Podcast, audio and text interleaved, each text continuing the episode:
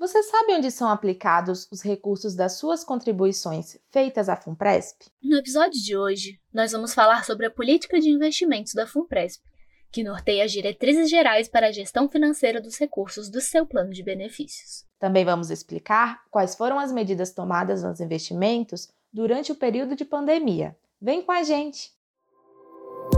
Podcast FUNPRESP um diálogo com o seu futuro.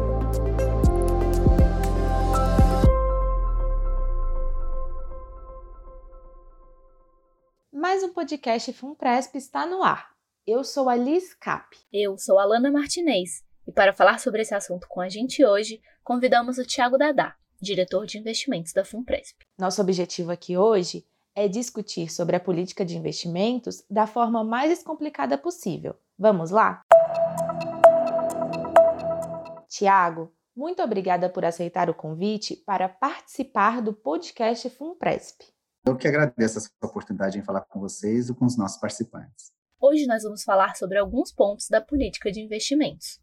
Mas antes disso, Tiago, você poderia comentar quais foram as medidas nos investimentos adotadas pela FUNPRESP durante esse período de pandemia da Covid-19? Claro. Como sabemos, o primeiro caso reportado ocorreu na China em janeiro deste ano. Né? As autoridades mundiais, por desconhecimento, acredito eu, declararam a pandemia apenas em meados de março. Então, o mercado, já em fevereiro, começou a demonstrar é, nos preços dos ativos as incertezas quanto ao caso reportado na China, né, de Covid. Porém, após a declaração pela Organização Mundial de Saúde, é que houve a reação do mercado e a perda de valor dos ativos se intensificou. Vale contextualizar que naquela época, né, em março, a gente estava numa época de implementação, né, de operacionalização dos perfis de investimentos. A janela de opção aos nossos participantes estaria aberta até o dia 29 de fevereiro para todos aqueles participantes que eram da fundação antes de janeiro de 2020. Então, naquele período, a fundação estava muito é, conservadora, tanto por conta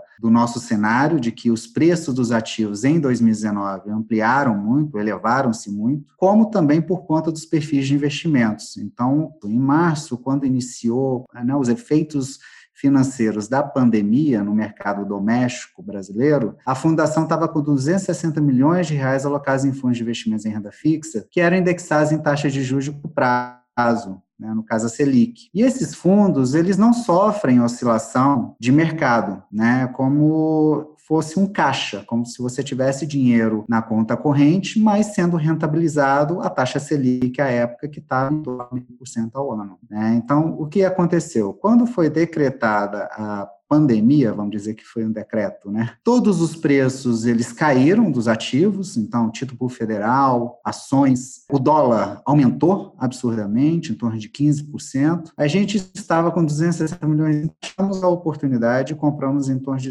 240 milhões de título a uma taxa de 5,25%, mais IPCA. Lembrando apenas que o índice de referência dos planos de benefícios que são administrados pela fundação é IPCA mais 4% ao ano. E a gente gente não parou por aí, porque é, apesar de ser uma crise sanitária, né, que afetou toda a humanidade, a gente tem um compromisso com os nossos participantes de longo prazo. A gente então viu uma janela de oportunidade de intensificar o processo de diversificação da nossa carteira de investimentos. Começamos então a comprar fundos no exterior aplicamos em torno de 65 milhões. E parcela desse dinheiro veio de novas contribuições dos nossos participantes. E também ampliamos a nossa exposição em renda variável, em aproximadamente 60 milhões de reais. Então, essa estratégia permitiu que em julho agora, né, ou seja, após quatro meses, todos os perfis de investimentos que a gente disponibilizou lá no início do ano apresentassem rentabilidades positivas acumuladas em 2020. Destaco que só em março tivemos um perfil, por exemplo, que perdeu 5%. E hoje, todos os perfis perfis rondam em torno de 2% positivo, ou seja, além de recuperar os 5%, a gente já está no campo positivo em torno de 2%. Houve perda nos investimentos durante a pandemia? Qual foi o impacto das crises sanitária e econômica nas reservas individuais? Excelente pergunta. Bom, gente, somente em março a Bolsa Brasileira perdeu 30%. Ela já tinha perdido em fevereiro e perdeu mais 30% em março. Os títulos federais caíram 2% e o dólar aumentou, como eu já tinha falado, 15%. Realmente foi uma reversão de tendência 360 graus. A gente estava na tendência de alta e de repente começou tudo a cair. E tivemos, então, por conta dessa reversão, perfis de investimentos perdendo ao redor de 5%, somente em um mês. E isso é na veia. As reservas individuais sofreram com isso. Então, teve reserva individual que perdeu em um mês 5%. Mas devo destacar que fomos pouco afetados quando comparamos com os demais planos de benefícios e demais fundos de investimentos. Temos uma estratégia de continuidade de desempenho e por conta disso, quando o mercado cai, caímos menos. Porém, quando o mercado recupera, aí a gente demora mais tempo para recuperar. Mas no final de julho, né, o perfil Exec Prev 1, por exemplo, já apresenta uma rentabilidade acumulada em 2020 positiva de 3,07%. Está acima do IPCA mais 4% ao ano e se aproxima do IPCA mais 5% ao ano. Então, o perfil Exec 1 é o perfil que possui maior exposição na carteira performance. Só para lembrar, Carteira performance seria a carteira que tem menos aderência ao índice de referência do plano de benefício, que é o IPCA mais 4% ao ano. E para ela ter uma aderência menor e ter um prêmio sobre a carteira preservação, ela precisa incorrer mais risco. Então, o ESEC 1 seria um, um perfil que podemos considerar mais arriscado. E foi essa exposição, exposição ao risco, que acelerou a recuperação do ESEC Prev 1, que hoje está é em torno de 3% positivo. Já o ESEC Prev 4, ele já não tem nada na carteira performance, é 100% na carteira preservação. Ele lá em março perdeu 2,68, mas hoje, já no acumulado, está em 2,25 positivo, mas é bem menos do que o ESEC Prev 1. Essa recuperação é apresentada diretamente nas reservas individuais, essa recuperação é muito importante para os nossos participantes terem essas informações. Agora entrando no tema da gestão dos investimentos da Funpresp. Tiago, você poderia explicar para os nossos ouvintes o que é a política de investimentos e se ela é a mesma para servidores do executivo e do legislativo? Ótima pergunta também. Bom, primeiramente eu gostaria de destacar que todas as informações que eu estou comentando aqui, elas estão disponíveis no site da Fundação, www.funpress.com.br, em especial na seção investimentos. Né? Eu acho que em caso de dúvidas, pela central de atendimento, a gente vai conseguir saná-las aos nossos participantes. Fica aí o recadinho. Bom, as políticas de investimento do LES e do ESEC, elas têm procedimentos diferentes, sim. Mas é, dificilmente, devido à, à escala da fundação, tamanho da fundação, elas diferem muito uma da outra. Bom, eu vou dar aqui um, um resumo do que, que é a política de investimento e depois eu falo um pouquinho como é que é o processo de aprovação, tanto da política de investimento do ESEC Prev quanto da política de investimento do LEGES Prev. O objetivo de ambas as políticas de investimentos é orientar e fornecer diretrizes gerais para a aplicação dos recursos previdenciários, que nada mais são do que as contribuições dos participantes e dos patrocinadores. Quem dita as regras para a elaboração dessas políticas, né, do ESEC-PREV e do LEGES-PREV, é o Conselho Monetário Nacional por força de lei complementar, que é a 109 lá de 2001. As políticas de investimentos, portanto, é sinônimo de planejamento.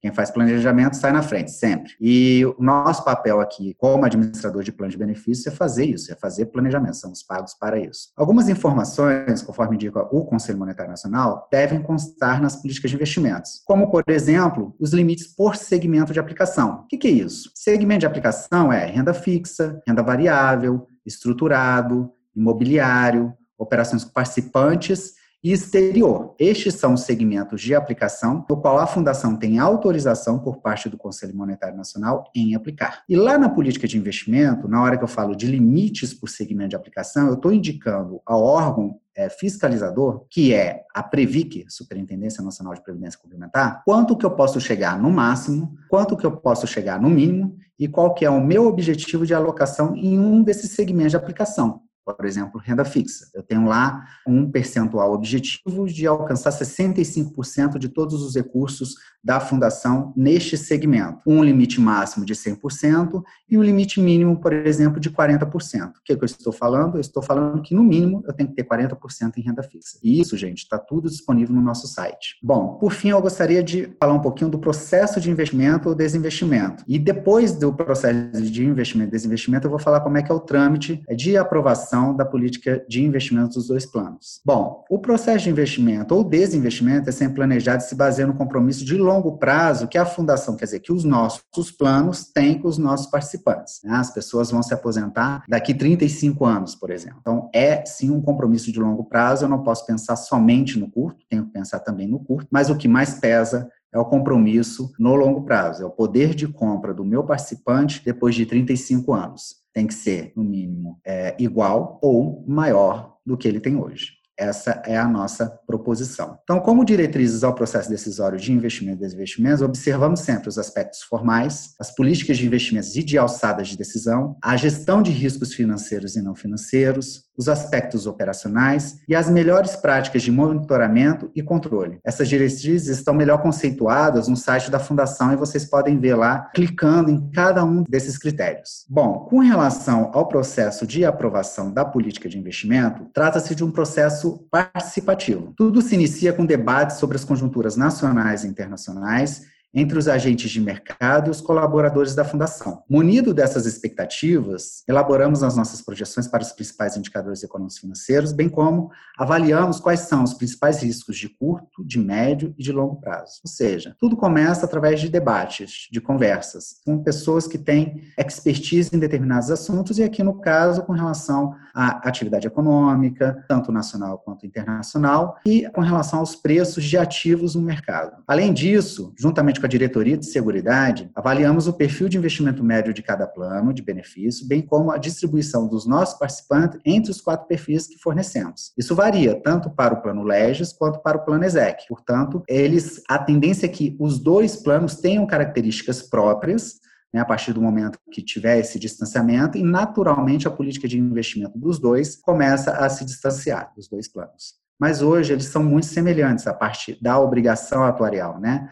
O perfil médio é, de investimento de cada participante, é, o perfil médio de cada é, de investimento de cada plano é muito semelhante, mas com o tempo isso tende a, a se distanciar. A fundação estabelece a política de investimentos para o período de cinco anos, certo? A política atual é de 2020 a 2024, com revisões anuais. Como que é o processo de elaboração e de revisão desse documento? Perfeito. Dando continuidade, né, além daquela discussão com os agentes de mercado, com a diretoria de seguridade, lá na diretoria de investimento a gente capta essas informações e realiza dentro da, da diretoria de investimento os, os estudos de políticas de investimentos. Após a sua elaboração, encaminhamos o documento ao Comitê de Investimentos e Riscos da Fundação para avaliação técnica por seus membros. Se o Comitê de Investimentos e Riscos concordar, ele irá recomendar à diretoria executiva pela aprovação. A diretoria executiva avalia, debate, sugere, recomenda e se tudo estiver em conformidade, ela aprova. Então, somente após a sua aprovação, encaminha ao Conselho Deliberativo, que recepciona e envia as políticas de investimentos de cada plano de benefício aos respectivos comitês de assessoramento técnico dos planos, ou seja, tanto o ExecPrev tem um comitê, quanto o LegisPrev tem um comitê. Aqui eu acho que vale um parênteses, que, cada, que o Conselho Deliberativo e cada um desses comitês, eles são paritários, eles têm representantes tanto dos patrocinadores, como também representantes dos participantes, que são eleitos. Depois que ocorre a análise por parte dos comitês de assessoramento, que é paritário, as políticas retornam ao Conselho Deliberativo para análise das recomendações desses comitês e aprovação, se tudo estiver em conformidade, das políticas de investimentos. Essas políticas de investimentos, elas são aprovadas, elas são registradas no, no órgão fiscalizador, que é a Superintendência Nacional de Previdência Complementar, a Previc, que eu já tinha comentado. Além disso, mensalmente reportamos ao Conselho Fiscal como anda a execução dessas políticas por meio do nosso relatório de execução das políticas política de investimentos. E também nos submetemos à auditoria, seja interna ou externa, que checa se estamos executando em conformidade com o que foi aprovado. Aí o ciclo ele fecha. Quer dizer, planejamos, analisamos, executamos, monitoramos e somos monitorados e controlamos e somos controlados. Então é tudo um ciclo bem fechadinho, onde parte do planejamento e depois termina com a prestação de contas. Tiago, para que os participantes pudessem ter mais escolha, a FUNPRESP implementou no início deste ano os perfis de investimentos, como você já falou no início da conversa. Esses perfis permitem uma aderência maior dos investimentos do participante às suas características pessoais, situação financeira e grau de tolerância ao risco. Como é feita a aplicação dos recursos de cada participante? E quais são as diferenças de alocação entre os quatro perfis de investimentos para os planos ESEC e LegisPrev. Perfeito. O perfil de investimento realmente é uma ferramenta muito importante para a fundação e para o participante. Através dele, através dos testes né, que são aplicados, né, as perguntas que são aplicadas através da nossa plataforma de perfil de investimento, a gente começa a entender um pouco mais dos anseios dos nossos participantes de modo individual, podendo chegar a uma customização de serviço de forma impressionante. Mas a diferença de alocação entre os quatro perfis é em função de uma maior ou menor exposição exposição à carteira performance ou à carteira preservação. Então, por exemplo, perfil 4, que eu já tinha comentado, por exemplo, ele não possui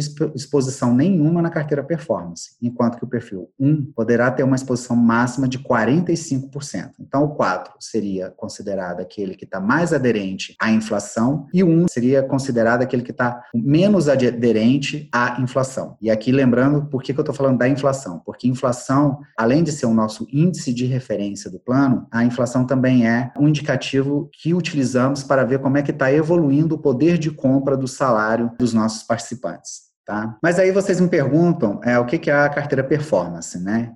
E qual é a outra carteira? Então, a carteira performance é como se fosse um fundo de investimento onde a fundação tem autorização para comprar ativos que pertencem a todos aqueles segmentos de aplicação, é, atualmente exceto estruturado, ou seja, renda fixa, renda variável, exterior, imobiliário e operações com participantes. E a outra carteira, que é a carteira preservação, ela tem a fundação só tem autorização para comprar ativos de renda fixa, operações com participantes e imobiliário. Aí já há uma diferença. Eu já sei que lá no perfil 4 não vai ter renda variável, por exemplo, e que no perfil 1 vai ter renda variável, por exemplo, como também vai ter exterior. Então essa é a diferença. Vale a pena destacar que a carteira performance é a menos aderente à inflação e, portanto, menos aderente ao índice de referência do plano, que é IPCA mais 4. Como ela é menos aderente, ela tende a ter uma rentabilidade maior do que a carteira preservação. Por quê? Porque ela tem uma exposição ao risco maior do que a carteira preservação. Tá? Então, por conta disso, é que o perfil número 1, né, o perfil 1, ele teve uma recuperação mais rápida do que o perfil 4. O perfil 4 ele tem mais aderência à inflação, IPCA mais 4, no caso o índice de referência, e o perfil 1 tem menos aderência a este tipo de indicador, de índice de referência. Tiago, você tem mais alguma consideração sobre o assunto que gostaria de trazer para os participantes? Alguma dica ou informação que não foi abordada? Tenho sim. Todas as vezes que a gente faz uma comparação de rentabilidade, a percepção de que se trata de, de um contrato de longo prazo. Eventos de curto prazo, que aparentemente são perdas, são considerados como perdas, podem ser vistos sim como oportunidade, tendo em vista que a obrigação é de longo prazo. Então, imagine em 35 anos o que, que aconteceu durante este ano de 2020, uma queda de 5%. Então, não tomar as decisões com base de investimentos ou desinvestimentos, com base em eventos de curto prazo. Ter planejamento é muito importante. E por conta disso, pelo fato de termos planejamento, estarmos aqui para planejar para cada um dos nossos participantes, a gente conseguiu já entrar na zona positiva de rentabilidade, recuperar as perdas e agora caminhar em busca de, de mais rentabilidade aos nossos participantes, que verão claramente nas suas reservas individuais. Muito obrigada pelo bate-papo, Thiago. Foi um prazer contar com a sua participação no nosso podcast. Ah, eu que agradeço a oportunidade e desejo a todos muita saúde. As políticas estão disponíveis para consulta no site da Fundação www.funpresp.com.br. Se você ainda tiver ficado com alguma dúvida sobre esse assunto, não deixe de entrar em contato com a gente. Para isso, ligue no 0800 282 6794 e fale com um de nossos atendentes. Ou entre em contato pelas nossas redes sociais. Olá pessoal, meu nome é Ricardo Pena, sou o diretor-presidente da FUNPRESP e trago para vocês a dica do presidente de hoje. Você já conhece os nossos simuladores, eles são ferramentas importantes que podem ajudar a planejar seu futuro. Com eles, você pode projetar seu benefício de aposentadoria na FUNPRESP e também conhecer os valores das coberturas dos benefícios não programados pela parcela adicional de risco, a par. Para acessá-los, basta ir até o menu Simulação e Adesão no nosso site. Abraços! Oi, pessoal! Aqui quem fala é a Larissa, da Central de Atendimento da FUNPRESP, e vim tirar algumas dúvidas de vocês. Primeira pergunta: Onde os participantes podem acompanhar os seus investimentos? A FUNPRESP sempre divulga a rentabilidade consolidada dos seus investimentos, isto é, o resultado das carteiras dos planos da Fundação. Esses valores podem ser acessados na seção FUNPRESP em números, disponibilizada nos informativos enviados por e-mail e no próprio site da Fundação. Já informações detalhadas sobre a rentabilidade de cada perfil e os tipos de investimentos e valores aplicados estão disponíveis na seção Conheça nossos investimentos, também no portal da FUNPRESP. Já na seção Transparência do nosso site, site, o participante também pode acompanhar as cotas diárias de cada um dos planos. Cada participante faz parte de um perfil de investimento, de acordo com a respectiva faixa etária. Caso queiram, eles podem alterar esse perfil, certo? Quando e de qual forma isso deve ser feito? Certo. A alocação das reservas individuais em perfis de investimentos foi adotado pela Fundação no início de 2020, seguindo o modelo conhecido como ciclo de vida. Cada um dos quatro perfis tem percentuais de alocação na carteira Performance e Preservação, que possui diferentes níveis de exposição a risco de acordo com a idade. O participante pode fazer a análise do perfil do investidor pela sala do participante e, se quiser trocar o seu perfil, isso pode ser feito pelo menos um ano após a adesão à FUNPRESP, sempre no mês do aniversário do participante. O episódio de hoje sobre políticas de investimentos fica por aqui. Te esperamos no próximo episódio. Siga nosso perfil nas plataformas de podcast para ficar por dentro das atualizações. Até breve!